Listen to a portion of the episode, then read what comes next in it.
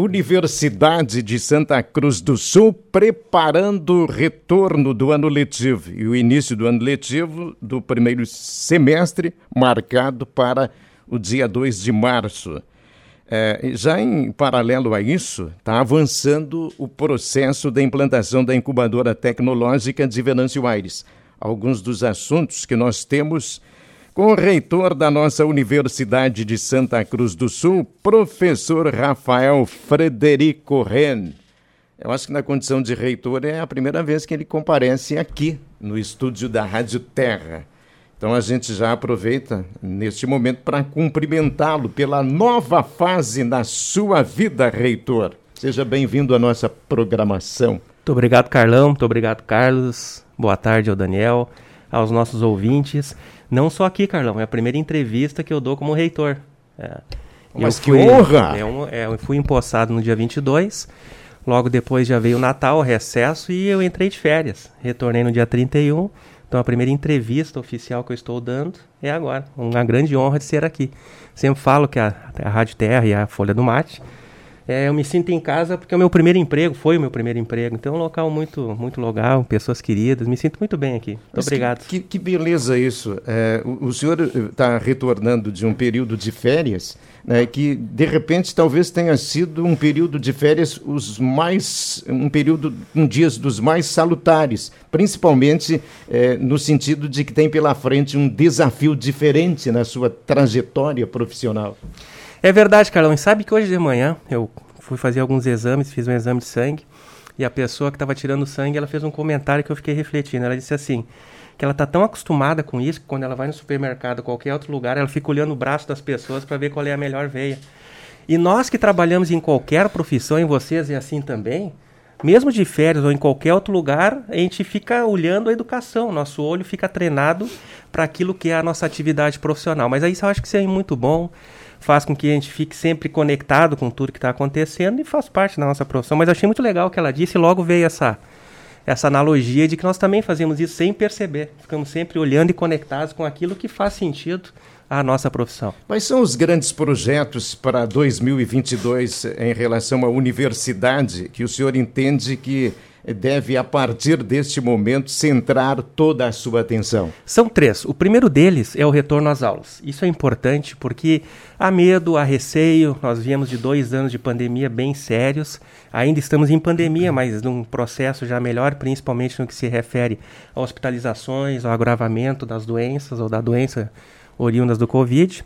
Então, estamos trabalhando muito forte em dois, do, em dois elos, dois pontos. Um deles é para que os nossos alunos retornem de forma presencial, com toda tranquilidade, respeitando todos os protocolos sanitários. Estamos muito bem preparados, mesmo durante a pandemia. Em 2020 e 2021, nós tivemos aproximadamente 3 mil alunos na universidade. E tivemos pouquíssimos casos, pouquíssimos casos de Covid naquela época crítica.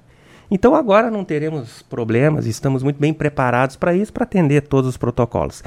E a outra parte que nós já estamos desde o início de janeiro muito forte é na capacitação dos nossos docentes.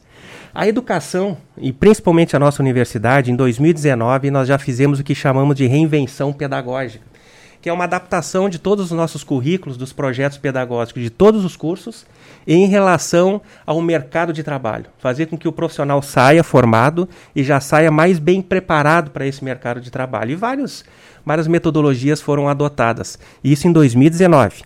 E não sabíamos que em 2020 e 2021 teríamos a pandemia. E a pandemia acelerou todo o processo que havia sido planejado em 2019. E foi um aprendizado incrível, não só para a nossa universidade, em todas as áreas. Mas na educação, quem trabalha com educação, foi um processo impressionante. Uh, alguns professores que não eram tão acostumados a trabalhar com a tecnologia, que não acreditavam, foram obrigados a fazer isso. E o que é melhor, perceberam que a tecnologia facilita muito o processo. E os alunos, durante esses dois anos, ficaram em aula remota. E aqui tem uma distinção importante entre aula remota e EAD. A aula remota que nós tínhamos eh, durante esses dois anos, o aluno estava conectado com o professor, separado pela distância, mas conectado pela tecnologia. O EAD, o aluno usa o seu tempo a qualquer momento, nem sempre está na presença do professor, mesmo que virtualmente. Isso deu um aprendizado tão grande para o aluno e para o professor. E qual é a preocupação? E aí eu fecho essa primeira parte que nós estamos tendo agora. O aluno percebeu que parte do conteúdo ele pode aprender em casa. Ele pode consumir o conteúdo através de vídeos, através das aulas, lendo os conteúdos orientados pelo professor, o que coisa antes era feito de uma forma expositiva na sala de aula.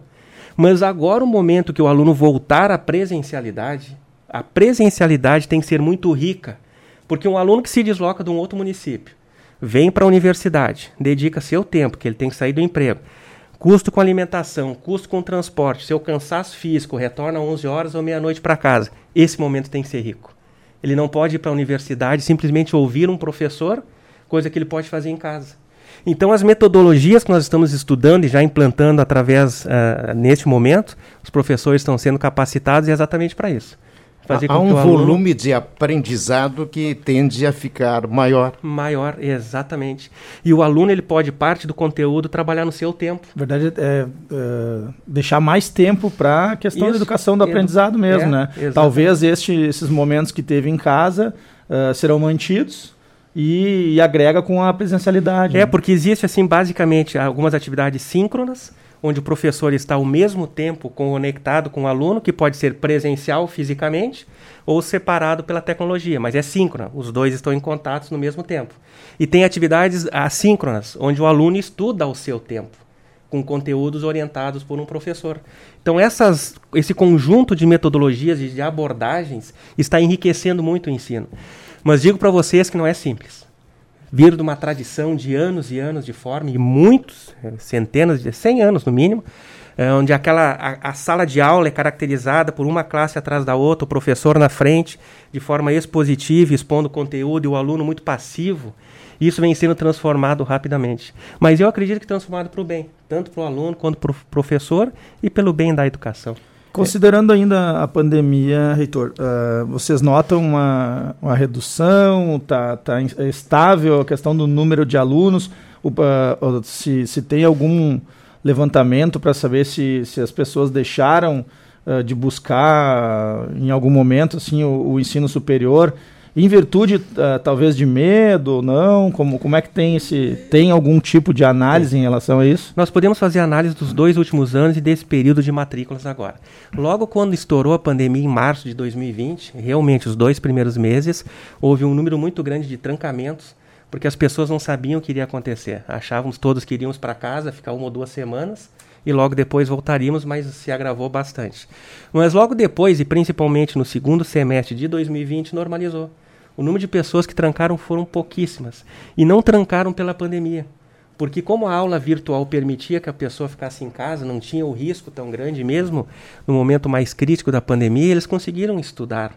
Muitos trancaram por questões econômicas, porque realmente a pandemia atingiu demais Afetou a nossa economia. Mundo. Uh, pessoas tiveram seus salários reduzidos, sua jornada de trabalho reduzida e ainda outros foram demitidos. Então, realmente, isso complica. E complicando a economia, sem dúvida nenhuma, o ensino superior sente muito. Áreas de serviço sentem muito. São uma das primeiras que sentem as crises, as crises econômicas, e uma das últimas que costumam sair da crise. Então isso aconteceu. Neste momento agora, que nós estamos desde o vestibular do final de novembro, início de dezembro, as matrículas estão normais, estão num ritmo normal comparado com anos anteriores. Esse reitor que tem um coração em Venâncio Aires é um reitor de uma universidade para toda a região. Mas eu quero perguntar em relação a Venâncio, olhando para o campus aqui, qual é o seu olhar agora na condição de reitor? Nós temos um potencial incrível em Venâncio. Estava conversando antes com o Cristiano. Nós estamos num momento muito bom, uma relação boa com a prefeitura. Ontem eu assisti aqui a, a entrevista do prefeito Jarba, que está muito aberto, disposto a trabalhar para o bem do município e a universidade também. E nós temos muitos projetos que vamos fazer para cá. Alguns já estão em andamento. Também na quarta-feira passada eu assisti, ou ouvi, melhor dizendo, e assisti pelo YouTube, pelo Facebook, a entrevista do Rafael Kirst sobre a incubadora tecnológica. Até quando ele voltou a Santa Cruz, eu brinquei com ele. O senhor deu algumas informações que eu não tinha, porque eu estava voltando de férias dois dias depois. E foi muito legal, porque. Mas passou a ter. Passei a ter, mas eu fiquei muito feliz com isso e dei o elogio. Porque é importante que as pessoas andem sozinhas em cima de diretrizes que a alta gestão dá. E ele fez muito bem isso.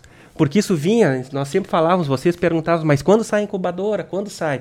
E o que, que ele fez? Ele colocou uma data. Dia 28 de março iniciam as primeiras turmas. E vendeu também para quem está assistindo, para quem está ouvindo, a sua empolgação com isso. Ele é muito empolgado e é um cara muito capacitado para essa área. E foi interessante, Carlão, porque quando nós montamos a equipe de trabalho, ele e a chefe de gabinete são as duas primeiras pessoas na história da Unisc que estão na direção da reitoria e não são professores. Ele é um técnico administrativo. E por que isso? Porque eu acredito muito que nós temos que colocar as pessoas certas nos lugares certos. E ele é muito competente para isso. Vocês vão ver em outras entrevistas. Deu para notar que ele tem uma autonomia responsável. Ele, assim, ele né? é, um, é, um, economista, o mestrado dele é no INPE, Instituto Nacional de Propriedade Intelectual no Rio de Janeiro, e trabalhou muito tempo na PUC do Rio, na área de incubadoras, bem o que ele faz aqui. Então ele tem uma propriedade muito grande para tratar sobre isso e é a pessoa certa para vir falar. Então, fiquei muito, muito feliz. claro, entrevista didática, né? Fica fácil da gente entender, até porque fala incubadora te tecnológica, não é? Não, não é tão simples. E há tá confusão tá esperto, entre né? as várias uh, nomenclaturas que existem. Então, eu fiquei feliz por isso, porque está andando sem que tenha alguém que... É, bom, feliz demais. Falei isso para ele e tem a liberdade aqui de falar no ar também. Mas tem, relação... Carlão, tem uma encomenda do Cristiano aqui, desculpa te interromper, uh, eh, para o professor Rafael falar a respeito do, do projeto de uh, de educação continuada que Perfeito. pretende implementar na Unisc? Esse seria o segundo. O Carlão perguntou alguns Desafio. projetos, alguns desafios para esse ano. Um é o retorno das aulas. Sim. Tá? Outros dois. Um deles é educação continuada. Isso gera uma ideia que nós tínhamos e agora ganhou força. Conversando com muitos prefeitos durante a campanha que nós fizemos para a reitora, nós percebemos que muitos prefeitos querem outros, outras formas de educação, e aqui em Venâncio também, além do ensino, graduação. Porque muitas pessoas saíram do mercado de trabalho, estão com dificuldade de recolocação, e o ensino superior demora 3, 4, 5 anos para a pessoa ter um diploma e conseguir, de alguma forma, se colocar melhor, digamos assim. Então, a educação continuada ela vai trabalhar com tudo que se refere ao ensino, excesso, é, é, é, com exceção, exceto a graduação, mestrado e doutorado. E aí nós temos uma imensidão de possibilidades, cursos técnicos, tecnólogos, cursos de curta duração, enfim, das mais variadas, porque nós temos o conhecimento, temos os professores. Então nós vamos criar uma unidade dentro da universidade que vai focar disso. Isso é para logo, já estamos logo. criando a universidade, já estamos criando a estrutura, já estou trabalhando com as pessoas, algumas delas voltam de férias na semana que vem, todas com metas muito claras, mas o objetivo é esse é conversar com todos os prefeitos e entender quais são as necessidades do município, que isso difere muito, uh, para nós atendermos essa população. Estamos conversando também com o Vilmar de Oliveira aqui em Venâncio, com a Cassiva, muito próximos à Cassiva, para tentar também, de alguma forma, através daquela entidade importante, atender os empresários que hoje estão com dificuldades também. E a incubadora tecnológica? A incubadora tecnológica, como o Rafael falou, aprendi com ele, então vou repetir. No dia 28, as primeiras turmas, ou as primeiras empresas, que ainda não são empresas, uh, os empreendedores que pensam e têm uma ideia que querem começar os trabalhos vão começar.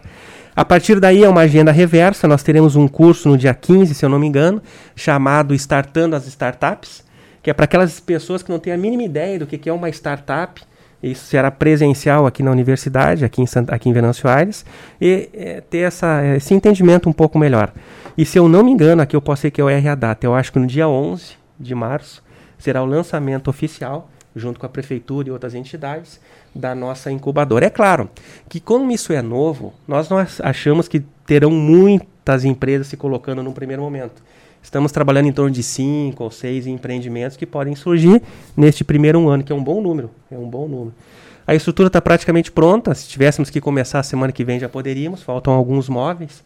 É, mas é importante, como o Rafael disse também, a estrutura física ela é, ela é secundária. É para aqueles empreendedores que não têm um local, não tem uma internet, não tem uma mesa, não tem uma, um local para trabalhar. Mas se algum empreendedor quer tentar fazer na sua casa, num horário diferente, que hoje está trabalhando em alguma empresa e pensa em ter o seu negócio, também pode, não tem problema algum. Nós somos muito esperançosos, levando em consideração a, esper a esperança, a experiência já obtida em Santa Cruz do Sul, com empreendimentos hoje que trabalham para mais de 40 países então, realmente é algo muito bacana, muito bacana. Quanto Venâncio tem para ganhar nesse tempo que o senhor vai estar à frente da reitoria, pelo fato de ser um filho de Venâncio, de, de ter um, laços estreitos aí, como o senhor acabou de citar, prefeito Jarbas, o presidente da Cassiva, Vilmar, pessoal do hospital também, que a gente sabe que tem boas parcerias ali. Uh, tem algum projeto que a gente ainda não, não saiba, que possa ser uma grande novidade para Venâncio? Tem dois é, que são muito recentes. Um deles é de hoje de manhã. Eu fui fazer um exame o que eu tive quê? que ficar... De hoje de manhã já? Hoje de manhã. Então ninguém ouviu, vocês vão ser o primeiro. Como eu disse durante as férias, quando a gente tem um olho treinado, tu fica pensando em educação. Então tudo que nós Sim. fazemos, eu fiz um exame hoje pela manhã que eu precisava fazer coleta de sangue a cada 30 minutos, durante duas horas. E tive que ficar no laboratório. Então, obviamente, levei um livro e fiquei lendo. O nome do livro é Desobedeça, do Maurício Benvenuti. Hum. E tem uma parte do livro que é fantástica, que ele dá um exemplo que ele, enquanto empreendedor, ele é um dos proprietários da empresa Startse, e ele trabalhou e trabalha ainda junto com crianças em escolas públicas, ensinando startups dentro da sala de aula. No mesmo momento, posso mostrar para vocês, eu peguei, tirei foto das páginas que eu estava lendo do livro, mandei para o Rafael Kiss, então se ele está me ouvindo, ele já sabe que detalhe a gente vai tratar do assunto. Esse é um tema. Tá marcando uma reunião e que legal. durante a entrevista. É uma, é uma cidade. Ah, não, isso a gente já faz. É uma cidade do interior do, de, de Sergipe, que eu não vou lembrar o nome do interior do Nordeste. E o que, que eles fizeram? Uma cidade de 15 mil habitantes, eles foram lá com crianças muito carentes e tentar identificar problemas e a partir da identificação de que forma eles poderiam resolver o problema. E saíram alguns empreendimentos bacanas. Mas o simples fato de orientar a criança e saber que ela pode no futuro ser um empreendedor. E eu achei fantástico aquilo, fantástico. Eu já disse para o Rafael, vamos colocar no ar. Não sei como, não vai ter custo para a escola, não vai ter custo para as crianças, nada disso. Vamos achar uma forma, nem que tenham que ser professores de alguma forma Uh, voluntários, mas eu achei muito legal a ideia. Então, a primeira notícia é essa. E a segunda? A segunda notícia é um projeto que foi noticiado que nós estamos fazendo em Santa Cruz do Sul, que eu logo pensei em trazer para cá, muito bonito chamado Escola Inclusiva. Uh, nós assinamos na semana passada com Santa Cruz do Sul, com a prefeita Helena. O projeto basicamente é 70, 70 estudantes das licenciaturas dos cursos da Unisc, orientado por professores altamente capacitados, vão atender crianças com necessidades especiais mentais nas escolas do município de Santa Cruz. Isso é um projeto lindíssimo. Quem convive com uma criança com necessidade especial sabe da dificuldade que tem. Sempre há uma discussão assim. Por exemplo, autismo. Vamos fazer uma turma só de autistas no município, mas aí de alguma forma há exclusão. A criança ela precisa. E os colegas por si só eles não têm nenhum tipo de preconceito. Eles tratam todos os mundos iguais, mas há uma dificuldade muito grande para os professores. Numa sala, por exemplo, com 20 alunos, dá uma atenção especial pela dificuldade de ter 20 alunos na sala e também muitas vezes o professor não é capacitado para isso. Porque há várias necessidades. Nas mentais nós temos síndrome de Down, demência, uh, daltonismo e várias outras. Daltonismo não, é, daltonismo, várias outras. Enfim, esse é um projeto lindíssimo, lindíssimo. Indiaroba seria o nome do município? Indiaroba, é, exatamente. Indiaroba. Ah, eu já fui, não, fui, eu já fui pesquisar não, aqui. Eu falei, cara, eu achei que já estava pegando aqui. meu print. E, e pensando, e pensando é. nesse assunto aí, a gente tem que lá para mês de julho programar férias de novo para o reitor, né? Porque aí ele volta das férias e já vem com essa luminosidade toda de ideias e já coloca novidades em primeira mão aqui no programa. É. Coisa boa. Isso, isso é muito legal. Reitor, o nosso tempo foi. Gostaria de uma mensagem, porque o ano letivo está começando na, na nossa universidade, é, para os alunos. E, é claro, ao mesmo tempo também para os docentes, né? Afinal de contas, é, o processo é, e é falou bem, o processo é de todos, não existe só um ensino ou tu aprende, todos aprendem. É, aos alunos, em primeiro lugar, voltem com muita tranquilidade, estamos muito bem preparados tanto do ponto de vista sanitário, como também do aprendizado. As aulas serão realmente encantadoras, estamos trabalhando muito para isso, e nós temos um sistema dentro da universidade que monitora a qualidade das aulas. Então, a qualquer momento que se não estiver gostando de alguma aula, por favor, nos acionem, acionem as áreas específicas dentro da universidade. E a todos os ouvintes, a todos nós, né, Carlão? Acho que dois anos com tamanha dificuldade e a esperança. Eu acho que bons tempos vêm pela frente, não há dúvida nenhuma. Que bom, muito obrigado pela presença, muito trabalho, muita energia e muita novidade. Muito obrigado. Obrigado a todos vocês, obrigado aos ouvintes. Sempre um prazer estar aqui. Que bom. É, reitor da nossa Universidade de Santa Cruz do Sul, professor Rafael Frederico Reno, participando do nosso Terra em uma hora.